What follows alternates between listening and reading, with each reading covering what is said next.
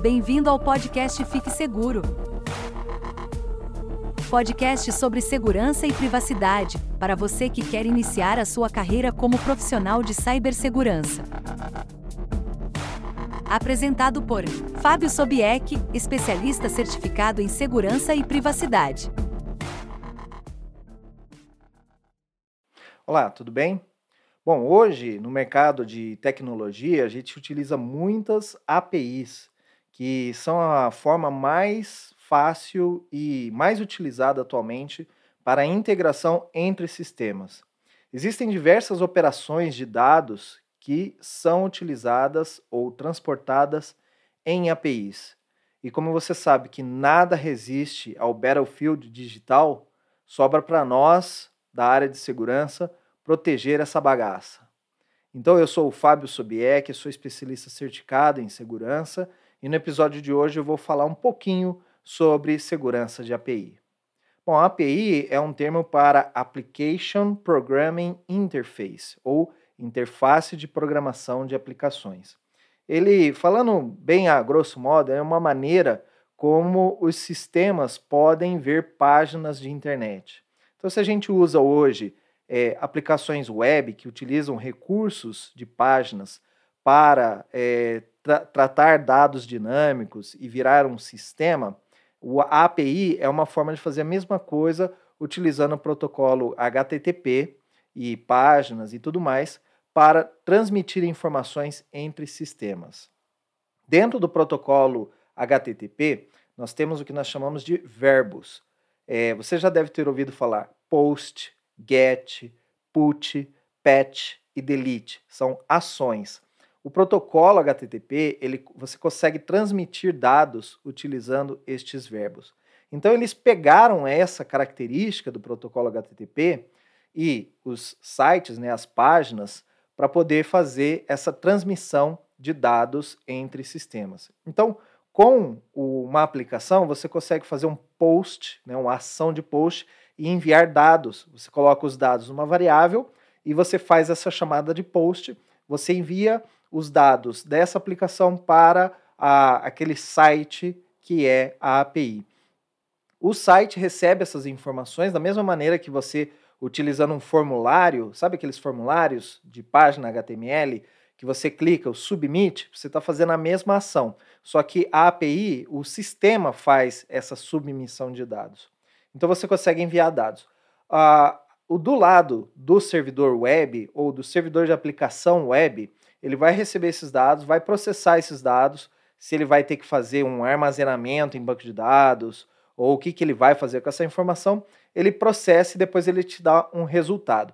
Esse resultado ele pode ser numa página HTML, né, num, num texto, ou ele pode dar o resultado com é, mensagens de erro do padrão HTTP. Você já ouviu quando você tenta acessar um site, aquele site não está disponível, que aparece assim, HTTP error 404 page not found, ou alguma coisa assim?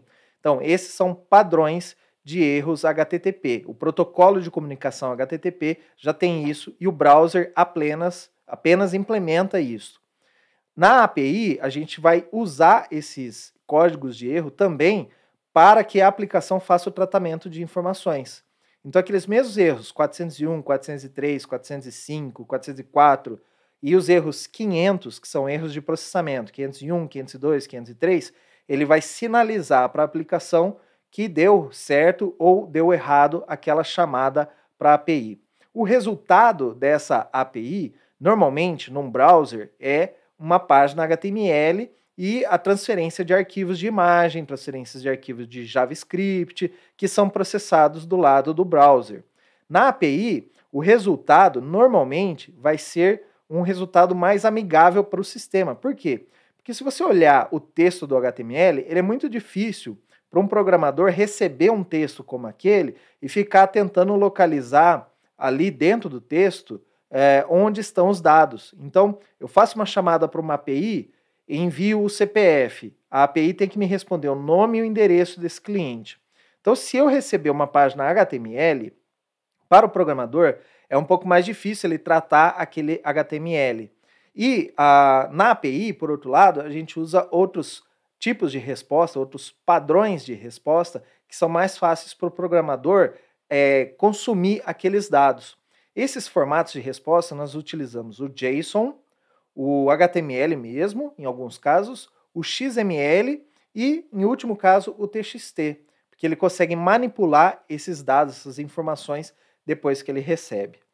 Uma API normalmente ela tem um endereço similar, similar a uma página HTML. Então vai ser https dois pontos barra barra e um host barra alguma coisa para você fazer as chamadas APIs. E as APIs também tem um negócio chamado dicionário de chamadas. Por quê? Porque não existe um padrão dentro da API. Então, quando eu vou consumir uma API, eu tenho que saber quais as URLs que eu vou chamar e qual é o padrão de envio de dados e o padrão de recebimento de dados. Como que eu, como que eu faço para enviar um CPF e resgatar os dados daquele cliente? Como que eu faço para cadastrar um cliente novo? Eu vou ter uma URL específica para cadastro de novos clientes, eu vou ter que mandar o, o formato de dados é, também em JSON, provavelmente, mas é, vou ter o, os nomes de atributos e nomes de, é, de tags específicos e vou receber a resposta e vou tratar aquelas respostas. Então, um dicionário de chamadas, ele também é bem útil. A API ela vai processar essas informações é, e vai resultar então para você. E uma outra característica, as APIs elas podem ser tanto públicas ou privadas. Uma API privada, ela só está dentro da sua empresa, você para acessar você precisa de uma VPN e ela só fica ali disponível para quem está na rede da empresa. E uma API pública é uma API que eu vou colocar para a internet. Então qualquer pessoa no mundo inteiro que tem acesso à internet pode fazer requisições para minha API, o que torna para nós bem mais arriscado o processo de APIs públicas. Mas Fábio, em que caso que eu vou usar uma API pública? Quando eu estou oferecendo um serviço para o mercado. Como por exemplo, você já viu quando você acessa uma página e tem lá um botão faça login com o Google, faça login com o Facebook? Aquilo ali, quando você clica, a página que você está tentando acessar, ela vai fazer uma chamada API para o Google, para o Facebook, tentando fazer seu processo de autenticação. Então, esse é um exemplo. Outros exemplos, é, vamos imaginar um birô de crédito, como o Serasa, como o SPC. Ele quer é, disponibilizar uma API para que você possa fazer consultas de crédito. Então, obviamente, você vai pagar por esse serviço e eu vou colocar lá umas URLs, o dicionário para você e você pode consumir aquela API. Então, consultar diretamente nos sistemas do Serasa as informações daquele cliente. Então, para isso, você precisa ter uma API pública. E também a, a, empresa que vai fornecer essa API pública, ela tem que garantir a segurança desse sistema. Bom, quando chega para nós, profissionais de segurança, um, um, pedido, né? Olha, nós vamos disponibilizar essa API, precisamos fazer a segurança. Existem vários pontos que você deve olhar. E assim, eu fui listar aqui, daria um vídeo assim de horas então eu resumi aqui os pontos mais importantes. Obviamente eu deixei muita coisa de fora, talvez um segundo vídeo ou é, detalhar um pouco mais cada uma dessas uh, desses requisitos. Mas primeiro você tem que encarar uma API como se fosse um programa normal.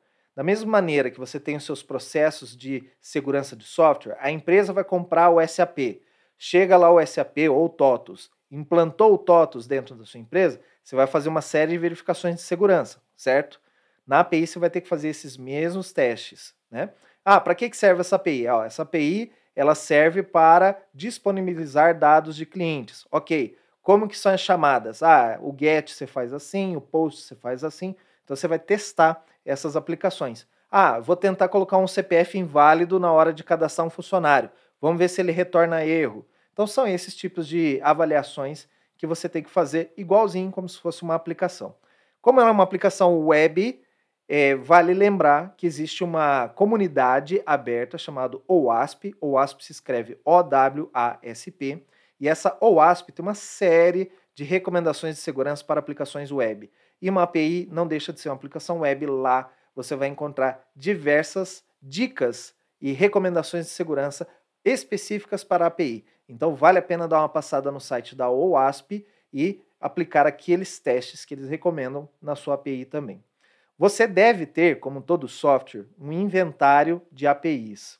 Por quê? Da mesma maneira que quando tem um software lá, é, eu vejo uma notícia, a Microsoft encontrou uma vulnerabilidade de alto risco no Office 365. Eu vou olhar no meu banco de dados de inventário, saber quantas máquinas eu tenho e eu sei quantas máquinas estão vulneráveis àquele ataque. Então a API é a mesma coisa. Quando eu sei que uma empresa foi atacada, por exemplo, nós citamos aí o birô de crédito. Se eu sei que aquele birô de crédito sofreu uma invasão e eu uso uma API daquele birô de crédito, imediatamente eu tenho que tomar uma ação dentro da minha empresa. Vou ter que pedir para o pessoal parar de usar a API por um tempo, até que a gente saiba uh, como que está o status dessa invasão, se afetou os negócios ou não. Por quê? Porque uma invasão lá pode afetar a sua empresa aqui. É, também você tem que é, determinar o inventário de APIs que estão em desenvolvimento também, porque em alguns casos o ambiente de desenvolvimento, ambiente de teste, homologação, ele utiliza certos dados reais, embora isso não seja uma boa prática. Mas você tem que saber, por quê? Um atacante ele consegue acesso à sua empresa no ambiente de dev, ele às vezes ele consegue extrair dados de uma API que está em desenvolvimento. Então é importante você também saber onde estão todas as suas APIs, inclusive as APIs de terceiro, e onde elas estão localizadas. Então, ambiente de produção, ambiente de dev ou de homologação. Outra coisa que você também deve fazer de segurança é verificar as vulnerabilidades da infraestrutura da API. Uma API, para ela rodar, ela vai precisar de um servidor web, ela vai precisar de um servidor de aplicação web, como um Tomcat, um WebLogic, um WebSphere. Ela vai precisar, às vezes, de bancos de dados essas infraestruturas elas podem estar vulneráveis. E aí você com um software como Nessus ou outros softwares de avaliação de vulnerabilidades, você pode facilmente escanear a infraestrutura da sua API e checar se está tudo certo, se está com as versões mais atualizadas, se não tem nenhum risco de ataque sobre a infraestrutura que possa afetar a sua API. É, um outro ponto que você deve olhar quando você vai avaliar a, a segurança de uma API é o lado que vai consumir a sua API. Então, é o lado do que nós chamamos front-end. Às vezes, esse front-end está dentro da sua própria empresa. É a página, é um sistema web que vai consumir essa API em background.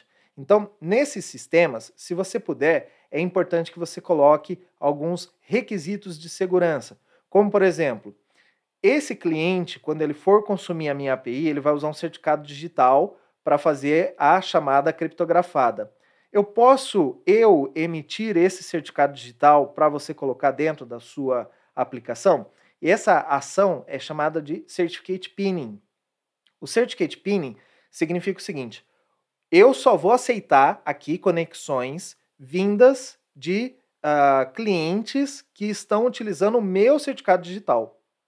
Então eu coloco meu certificado digital dentro da sua aplicação e esse certificado digital é que vai é, estabelecer ou começar a comunicação segura com o meu servidor. Então isso é uma maneira que você tem. Obviamente você não vai conseguir fazer isso para web e tudo, que seria muito difícil distribuir esse certificado, mas quando você tem um público mais selecionado, são poucas pessoas que vão consumir sua API, já dá para fazer essa prática que é bem mais segura é, dentro da sua API, na arquitetura dela, procure armazenar o mínimo de informação do lado do cliente. O que, que eu quero dizer com isso? É uma API de consulta de base de dados de clientes. É, quando ele consultar, às vezes ele só precisa fazer uma consulta para pegar o nome do cliente ou só a data de nascimento do cliente.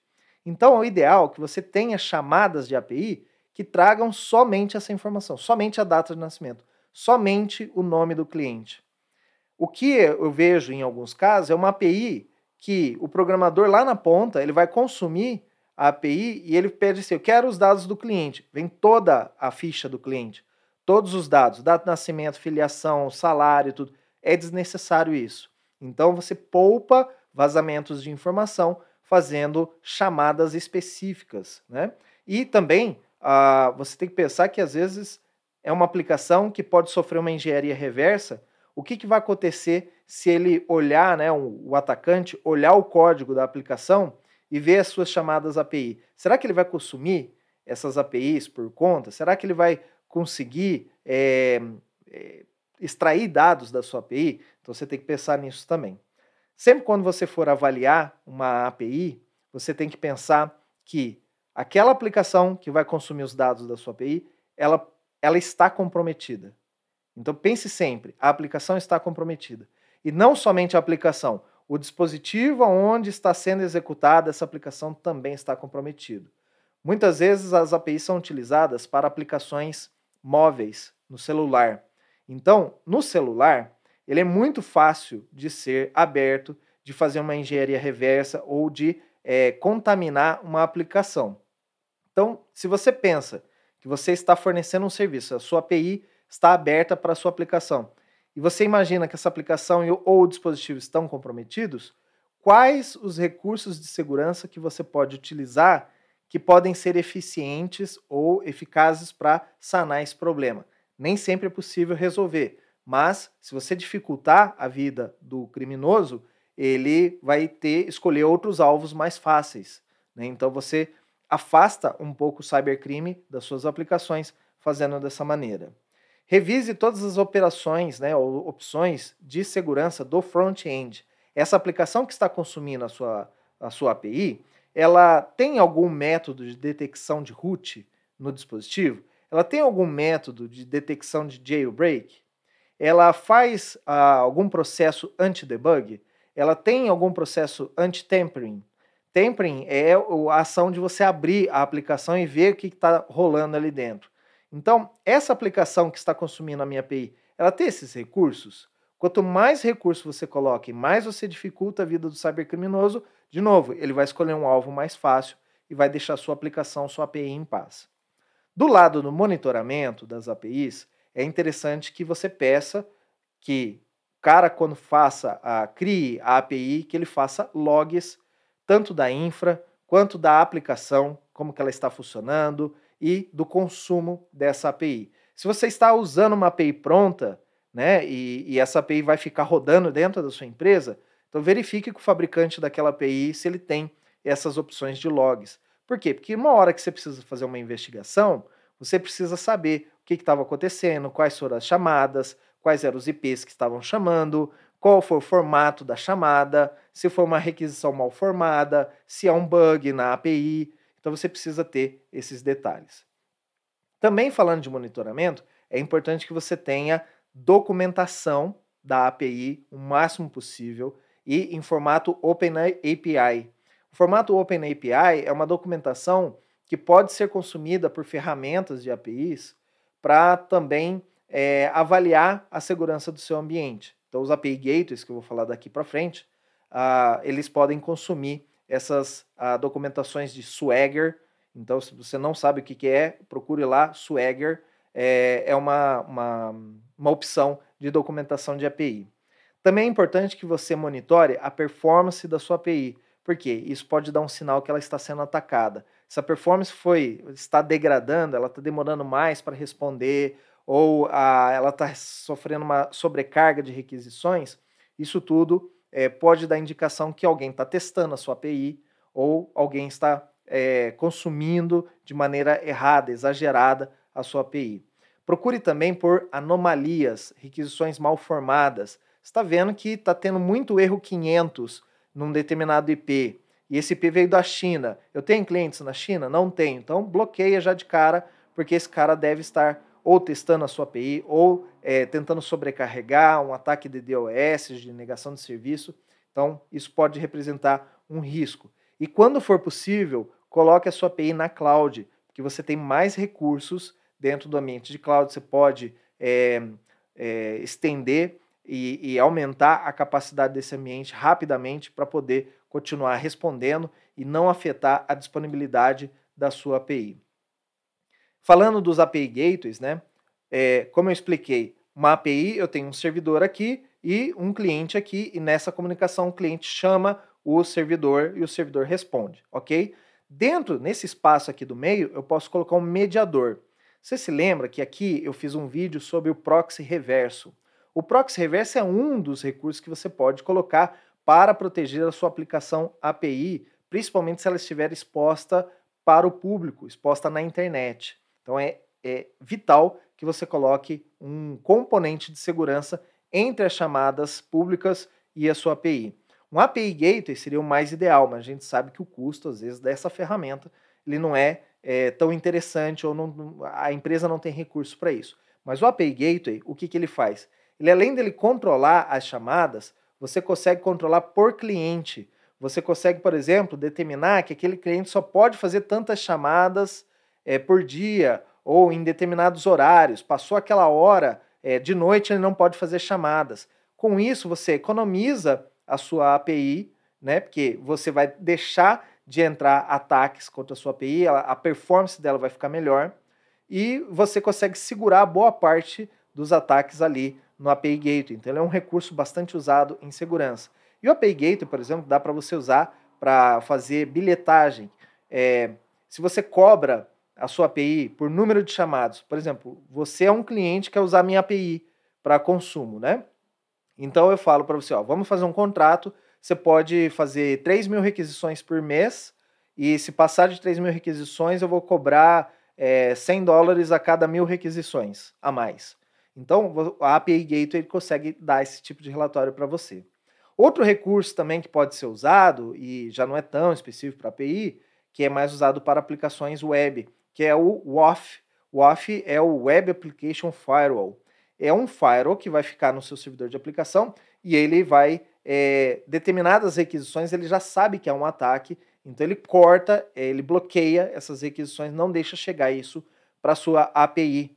Então, de novo, você economiza a performance da sua API, você economiza recursos e você evita que certas tentativas de ataque que possa dar informações ao cybercriminoso, que isso passe para dentro da sua estrutura. Né? E você tem outros recursos também, o próprio firewall, né, o firewall de próxima geração, o NG, é, Next Generation, é, tem recursos para isso. Né? Então, vale a pena você utilizar. Outro ponto que é bem importante dentro da sua arquitetura, quando você estiver planejando a implantação de uma API, tudo que for recurso de segurança, tente colocar esse recurso fora da API em é, componentes externos. Por exemplo, vamos imaginar esse caso onde o cliente A ele pode só fazer consultas na sua API. O cliente B ele pode fazer consultas e também pode fazer é, alterações de dados. Como que você vai controlar isso? Então você pode pedir para o programador da API fazer esse teste. Olha, se for o cliente A, ele está dentro do grupo leitura, ele só pode fazer chamadas de leitura. Se for o cliente B, ele pode fazer leitura e gravação, então ele está dentro do grupo leitura e gravação, ele pode executar essas ações de leitura e gravação. Então você está dando uma carga a mais para o desenvolvedor da API controlar isso. Sendo que um API Gateway, que é uma ferramenta de segurança, pode fazer isso para você. Então, quanto mais você puder tirar de é, trabalho do uh, programador da API e transferir isso para dentro de um produto de segurança, um recurso extra, é melhor. Até mesmo porque, se você precisar mudar uma regra de segurança, você vai lá no produto de segurança, você muda quase que imediatamente. Né? Depende de você mudar. Se você fala assim, puxa, estamos sofrendo um certo tipo de ataque, mas esse controle de segurança ele está lá no, no código da aplicação. Você vai ter que chamar o desenvolvedor, explicar para ele o ataque, explicar o que, que ele tem que fazer. Aí ele vai pegar, avaliar o que, que ele tem que fazer na, dentro do código dele, colocar isso na squad dele lá, e aí priorizar essa tarefa até colocar no código, testar e fazer o deploy. Perdemos aí 14 dias, no mínimo, sendo muito rápido. Então, o ideal é que você tenha essa possibilidade de mudar os parâmetros de segurança em aplicações ou softwares fora, soluções fora da API, do que botar isso dentro do código. É, com relação a dados, né, sempre utilizar chamadas encriptadas, usando o HTTPS, quando você for trabalhar a sua API. Né? Mas, em alguns casos, ou por lei, é obrigatório que certos campos da resposta da API sejam encriptados, como, por exemplo, é, dados de medicina, né, de saúde, tudo aquilo que vai da LGPD, né? É, data de nascimento, dados privados, o PII. É, nestes casos, o que, que vai acontecer? Se a resposta da API tem dados criptografados, e lá no outro lado ele vai precisar consumir esses dados, obviamente ele vai ter que ter uma chave de criptografia lá para é, abrir esse código criptografado. E você pode ter um ataque sobre a aplicação e perder essa chave. Então, para nós, o risco calculado aí, ele é alto. Por mais que eu tenha que encriptar esses dados aqui, ter uma chave de criptografia, eu posso perder essa chave e aí todas as pessoas que utilizam a minha API vão precisar trocar essa chave. Então, o custo para nós é muito alto. Então, sempre que possível, evite encriptar dados dentro da resposta da API e procure encriptar a chamada toda, o envelope todo, a comunicação toda, usando o TLS.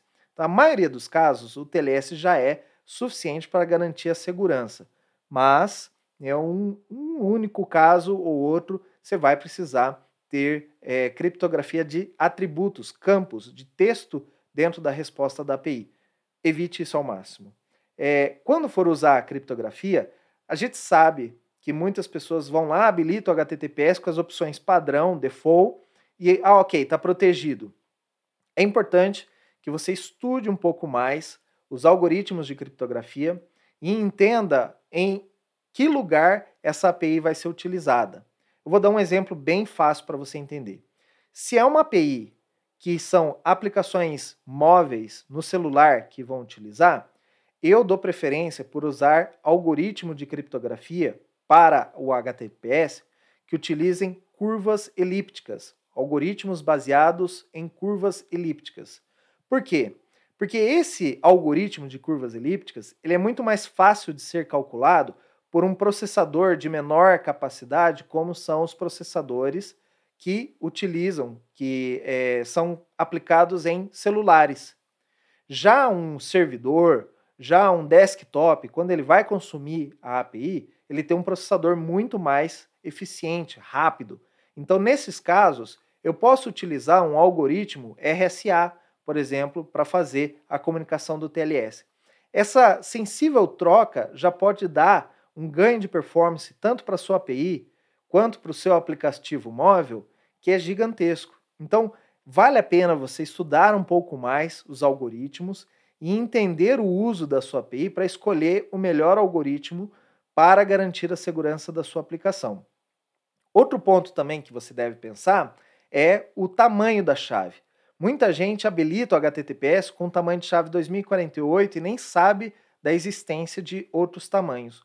Mas determinadas ações ou determinados usos de API são é, voláteis, são ah, temporários.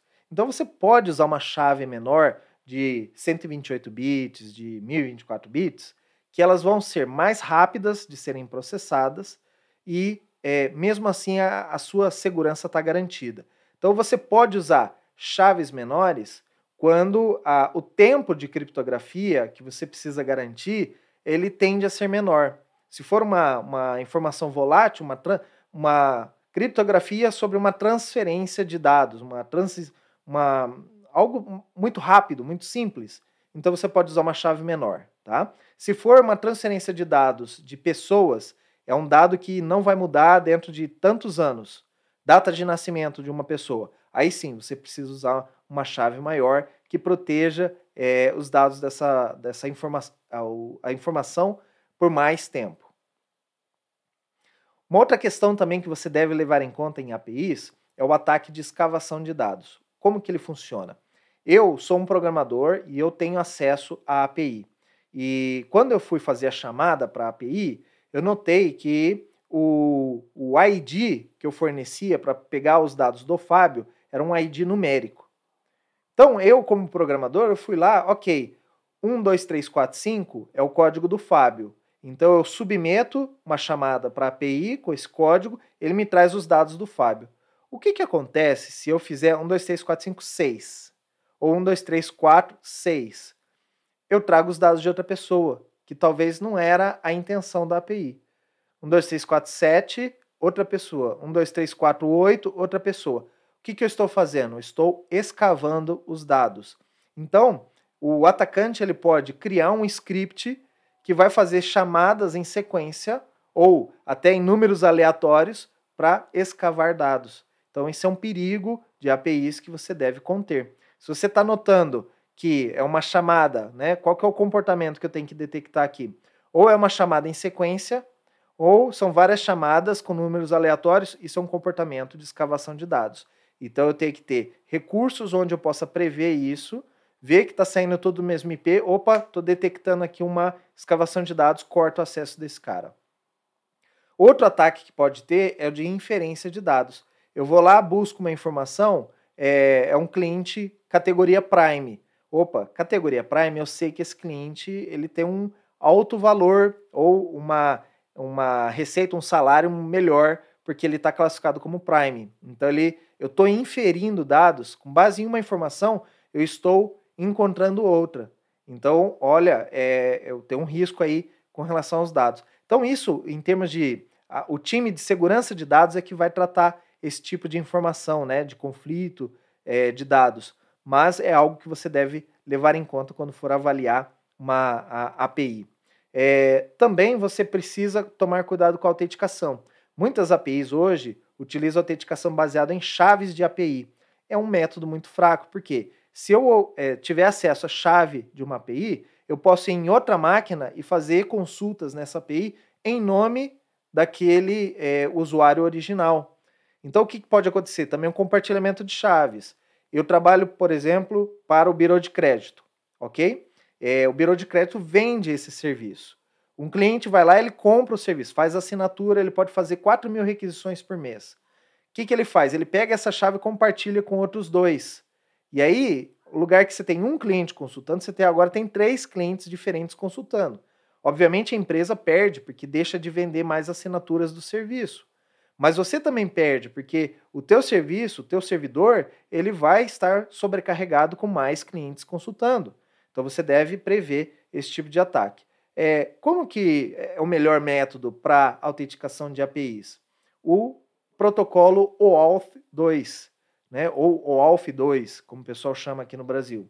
É, esse é um protocolo que é mais uh, seguro para fazer autenticação de APIs e com isso, uma vez autenticado, você pode estabelecer sessões, é, fazer timeout de sessão e controlar um pouco mais. São os protocolos utilizados por Facebook, Google nas APIs públicas deles.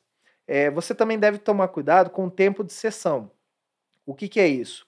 Quando a aplicação vai lá e se loga, ela tem um tempo, depois de X minutos ou segundos, é, ela fizer uma nova chamada, ela tem que fazer a autenticação de novo. Né? Então, no, na vida do ser humano, né, uh, na aplicação web, a gente faz isso também. Você entra lá no seu e-mail, você se autentica uma vez né, pelo seu webmail, e enquanto você está ali lendo páginas, lendo os e-mails, é, você não precisa se autenticar de novo. Aí você parou, foi tomar um café, voltou, provavelmente você tem que se logar de novo, porque expirou a sua sessão.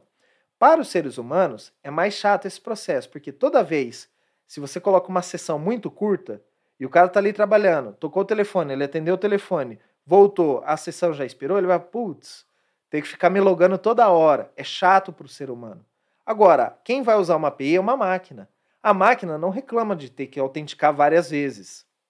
Então, por isso, você pode usar um tempo de sessão mais curto para garantir a segurança da sua API, mesmo que a sua API tenha que se autenticar várias vezes é, ao longo de uma requisição. É, outra coisa que você pode ter também, quando o, o cliente de API ele vai fazer uma autenticação, ele gera um cookie, da mesma forma que um browser faz quando você abre um site. Ele gera uma sessão e grava algumas informações no cookie. Dentro do cookie, você pode colocar um atributo que é o IP daquele é, da origem que está se autenticando ou do IP que está consumindo a sua API agora. Por que, que a gente faz isso? Porque se um cybercriminoso ele conseguir roubar o cookie dessa aplicação e levar para outro computador, ele vai entrar autenticado na sua API. E isso a gente não quer que aconteça. Quando você coloca o IP dentro da sua do cookie e você leva esse cookie para outro lugar, eu posso no, no API Gateway ou no servidor que está servindo a API checar o IP que está fazendo essa chamada é o mesmo IP que está dentro do cookie? Não, não é. Opa, então esse cookie foi roubado. Aí mata a sessão, o cara lá que tinha o cookie original, ele vai ter que se autenticar de novo. Né? Por medida de segurança, você mata a sessão, bloqueia aquele IP para uh, ah, que ele não faça mais uso das chamadas para sua API utilizando outros cookies que ele possa ter roubado. Então, são medidas que você pode colocar dentro da segurança da sua API. Também você precisa proteger, obviamente, ataque de DDoS. Se for possível, leve sua API para a nuvem, porque lá você pode ter uma resiliência maior, aumentando o número de máquinas que respondem à sua API. Mas se você tiver outros recursos, saiba que APIs são é, ponto número um de ataques de DDoS, de negação de serviço. Isso vai acontecer cedo ou tarde com a sua API. Se você tiver recursos ah, de avaliação de ataque que utilizem inteligência artificial ou machine learning, você dá preferência para esses métodos ah, do que baseado detecção baseada em assinatura. O que é detecção baseada em assinatura? Eu sei que certas chamadas para minha API elas são ataques. Eu já sei alguns tipos de chamada. Então eu vou é, fazer uma base de dados que nós chamamos de assinatura. E aqui eu vou colocar um, um componente de segurança que toda requisição que vem, ele checa se não bate com alguma dessas assinaturas.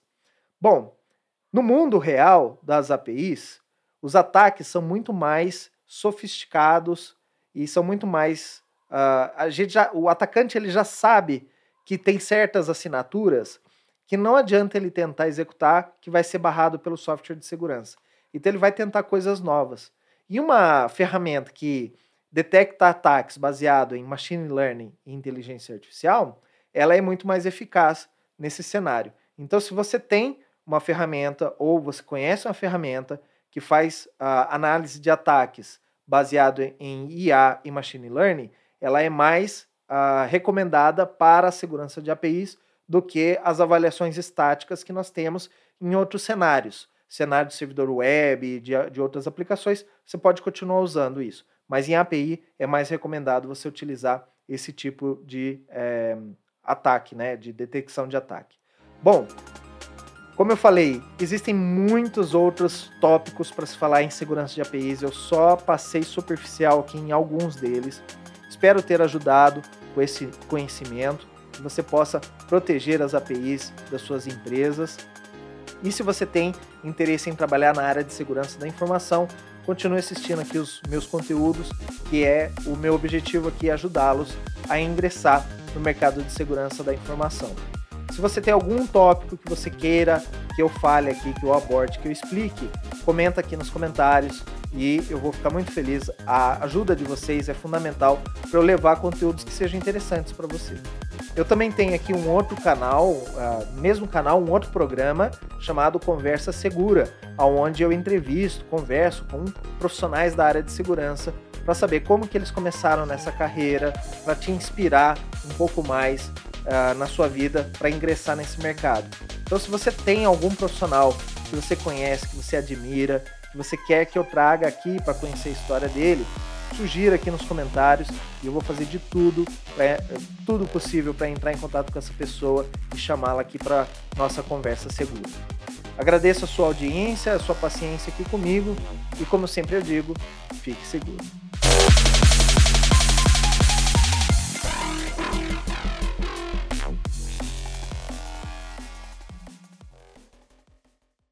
Você ouviu o podcast Fique Seguro, apresentado por Fábio Sobieck.